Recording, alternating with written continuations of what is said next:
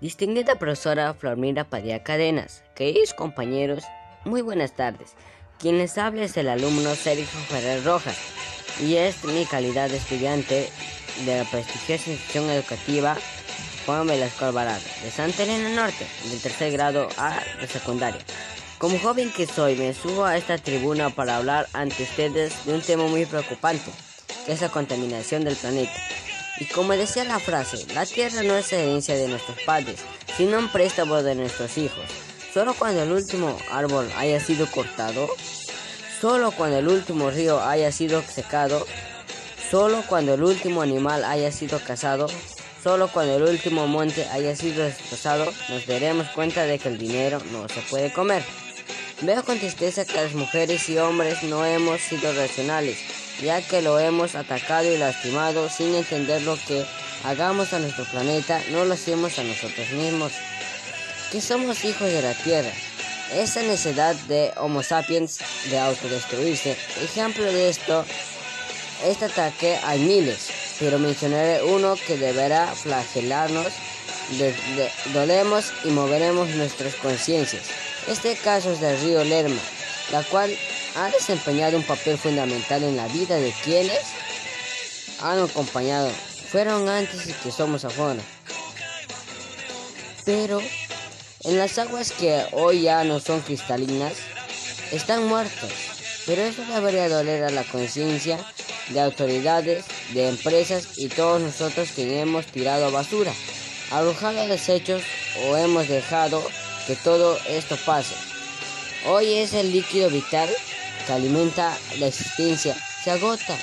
Hemos olvidado que este río es parte de nosotros, pues no es agua, es la sangre, la historia de nuestros abuelos y abuelas, de nuestros padres y madres, es nuestro futuro sencillamente en nuestra vida misma. Y de qué hablar de los gases tóxicos y la contaminación de cada persona aporta al medio ambiente cuando bota un pequeño papelito en la calle. Una de tantas causas en la actualidad se, se precisan tantas muertes por, por fenómenos naturales. ¿Sabían que la razón de ser, de ser los tsunamis en que cuando el hielo de los glaciares se está derritiendo, este a su vez inunda el mar y por eso la naturaleza nos grita manifestándose con ese fenómeno. Por otro lado, las inundaciones que se presentan en cada rato suceden por el calentamiento del planeta, que a, vez, que a su vez que se hace evaporar hace evaporar el agua o mayor cantidad del agua y por eso las lluvias son tan abundantes. Analizando el caso de los, huracanes, cuando un huracán se forma es la cantidad excesiva de lluvia y calor y se fortalece cuando entra en contacto con aguas cálidas, destrozando así miles de poblaciones. Como vemos la naturaleza nos grita, no se está tratando de decir que somos como un virus, ella actúa de forma desastrosa, porque esas son las consecuencias que produce el virus, la humanidad, y está tratando de aliviarse a sí misma acabando con la enfermedad.